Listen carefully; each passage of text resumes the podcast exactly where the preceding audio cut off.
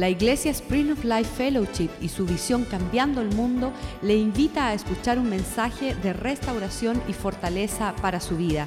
Escuchemos a nuestro invitado.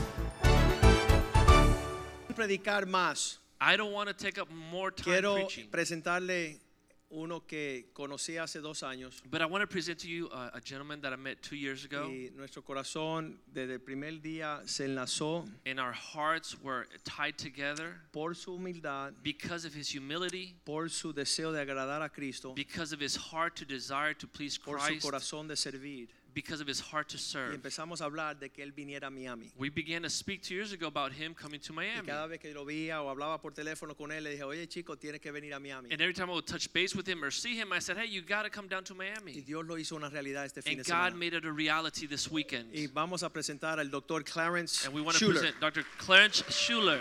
Y él va a presentar a su esposa. And he's going to present his lovely wife.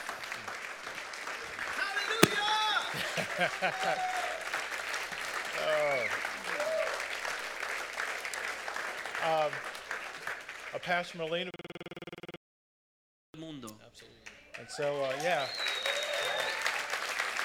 So um, you have blessed, you and Yvette have blessed Brenda and me and your church. Tu esposa y tú y tu iglesia han bendecido a mí y a mi esposa. You've given us so much more we've given you. Me- nos han entregado mucho más de lo que nosotros pudimos entregarlo a ustedes. But I wanted to give this to you to encourage you as appreciation of what God is doing Te lo in quiero you dar. and through you. Para animarte Okay. y decirte que Love you. aprecio lo que Dios ha hecho a través de ti y en ti.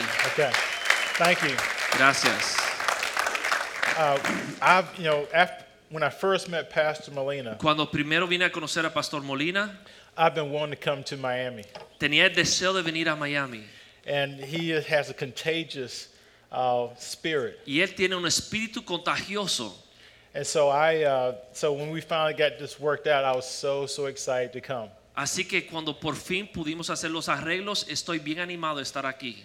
And so you have loved on us and made us feel, feel part of the family. Ustedes nos han amado y nos sentimos parte de su familia. And even last night, we were at the Molina household, and I learned so much about them. I have a lot of sermon illustrations now. Y aún anoche estuvimos hasta tarde en su casa cenando y pude aprender muchas cosas y tengo mucho más material para mis conferencias de matrimonio.